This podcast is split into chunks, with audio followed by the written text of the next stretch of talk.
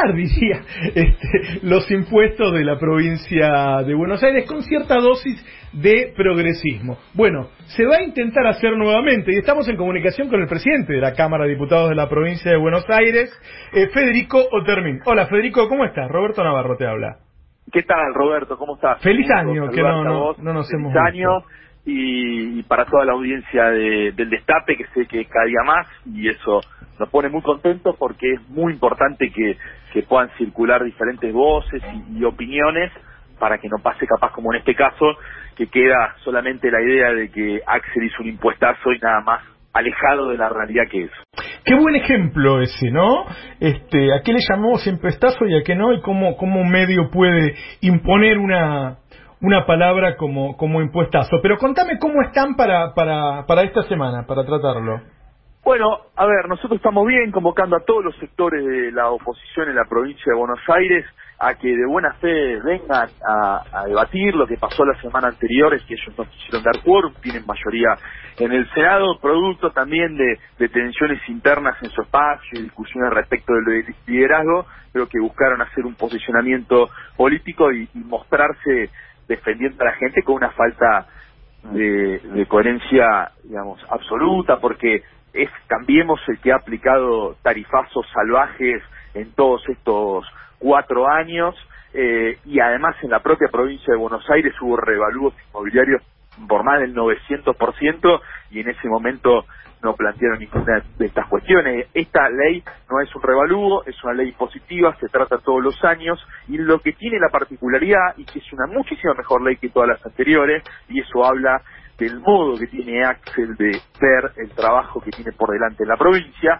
es que en vez de aplicarle el mismo aumento a todo el mundo, el mismo porcentaje, se establece una serie de categorías segmentadas para que los más humildes, los que peor la pasaron estos cuatro años, la clase media pague aumentos muy por debajo de la inflación y para que eso sea posible, los que más tienen, las, las casas más grandes de la provincia de Buenos Aires, los campos más, más grandes, paguen un aumento del 75% que además si lo pagan una sola cuota como suele suceder a la gente que lo puede hacer se ahorra el 20% con lo cual ya empata con la inflación del 55% inflación galopante que dejaron más trivial digamos no y, y que la provincia necesita tener recursos para afrontar una situación de emergencia social muy grave que hay en la provincia de Buenos Aires eh, ¿El proyecto se está negociando? ¿Va a llegar con distintas tasas? ¿Va a llegar distinto? Bueno, durante todo el día de, hoy yo ya estoy en la Cámara de Diputados en la provincia de Buenos Aires. Vamos a tener reuniones con los diferentes bloques de la oposición para tratar de consensuar un proyecto. Lo que sí en cada discusión con los legisladores de Cambiemos también es muy evidente digamos, cuestiones políticas que, que representan a, a, sectores muy minoritarios, muy poderosos, sectores de los más importantes de la provincia, o sea, se manejan como oposición con la misma insensibilidad que mostraron cuando tuvieron que gobernar, defendiendo a los que tienen mucho con una con una falta de empatía absoluta por por todo el resto y entonces en eso hay discusiones que tenemos miradas diferentes.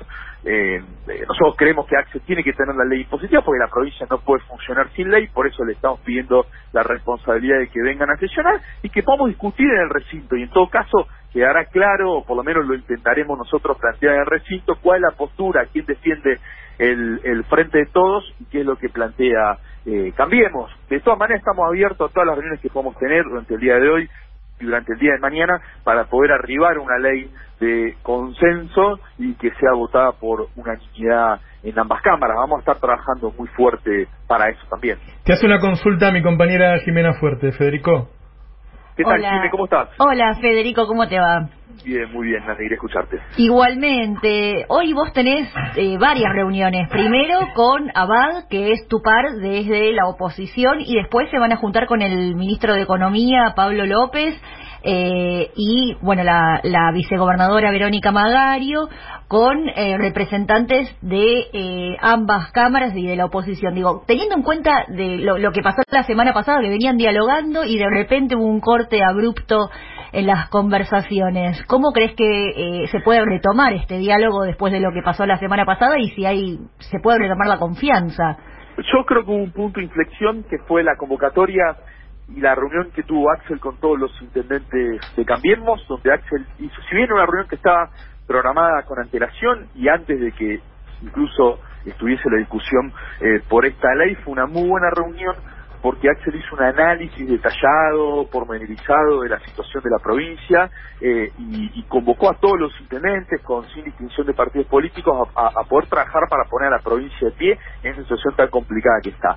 Lo que me parece que pasó la semana anterior, lo dije un al principio, fue que cuestiones internas de posicionamiento del espacio generaron discusiones, generaron una multiplicidad de interlocutores.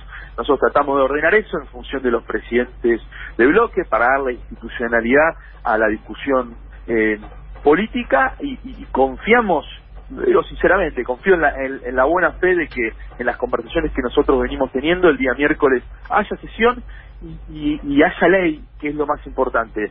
Si no es la ley que nosotros eh, pretendemos y consideramos que es eh, la más justa, saldrá alguna ley con modificaciones, pero la ley tiene que salir. Y después también como mensaje para, para todos, para los compañeros, para las compañeras, para los vecinos, para la gente que escucha, cuando en las elecciones es tan importante un votito más, un votito menos, que nunca... Mm. Eh, eh, eso después define un diputado más, un diputado menos, un senador más, un senador menos. Hoy Axel tiene una legitimidad política descomunal porque sacó 52 puntos, hizo una elección increíble, pero producto de la elección de las elecciones anteriores en la conformación del Senado hemos quedado en minoría. Y, por eso, digamos, nosotros vamos a, hacer todo lo posible para que nos acompañen. Nosotros le pedimos a los senadores, a los diputados de Cambiemos, que podamos debatir el proyecto. Eh, estamos súper abiertos a conversar modificaciones, a conversar ideas que sean superadoras.